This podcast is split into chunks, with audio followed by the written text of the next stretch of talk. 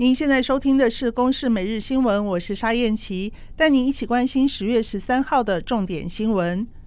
桃园龟山区万寿路砂石场昨天围墙突然倒塌，导致大量土石倾泻下来，当场埋住一辆计程车，驾驶被救出来的时候已经明显死亡。劳检处发现业者没有保持建筑结构物的安全稳定，依违反治安法开出三十万元罚锾，并要求现场的崩塌部分立刻停工。桃园地检署昨天晚间漏夜讯问厂长、负责人以及操作员，检方在凌晨将厂长以涉犯过失致死罪嫌重大，而且有串证之余，向法院申请羁押。梁姓负责人讯后以十万元交保。疫情指挥中心昨天晚间宣布，COVID-19 公费疫苗预约平台第十一轮增加六号以前登记 BNT 疫苗的四十四岁民众预约接种。指挥中心表示，第十一轮 BNT 疫苗符合预约资格的。共有一百一十七万一千一百五十四人，截至昨天下午五点钟，完成预约人数只有九十三万八千九百九十人，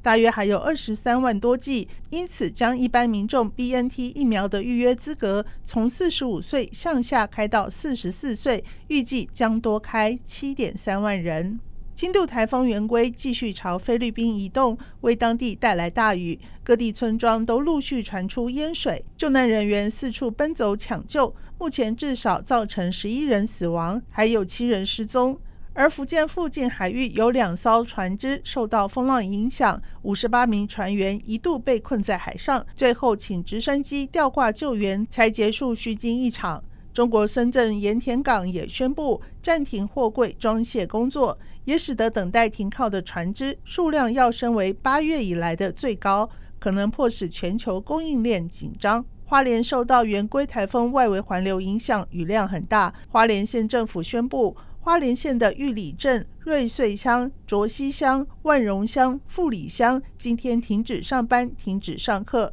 而圆规台风也为台东县带来大雨，在台板部落有大水灌入民宅，而市区也有很多街道淹水及膝，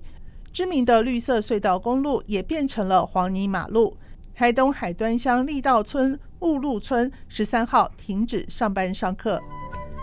以上由公视新闻制作，谢谢您的收听。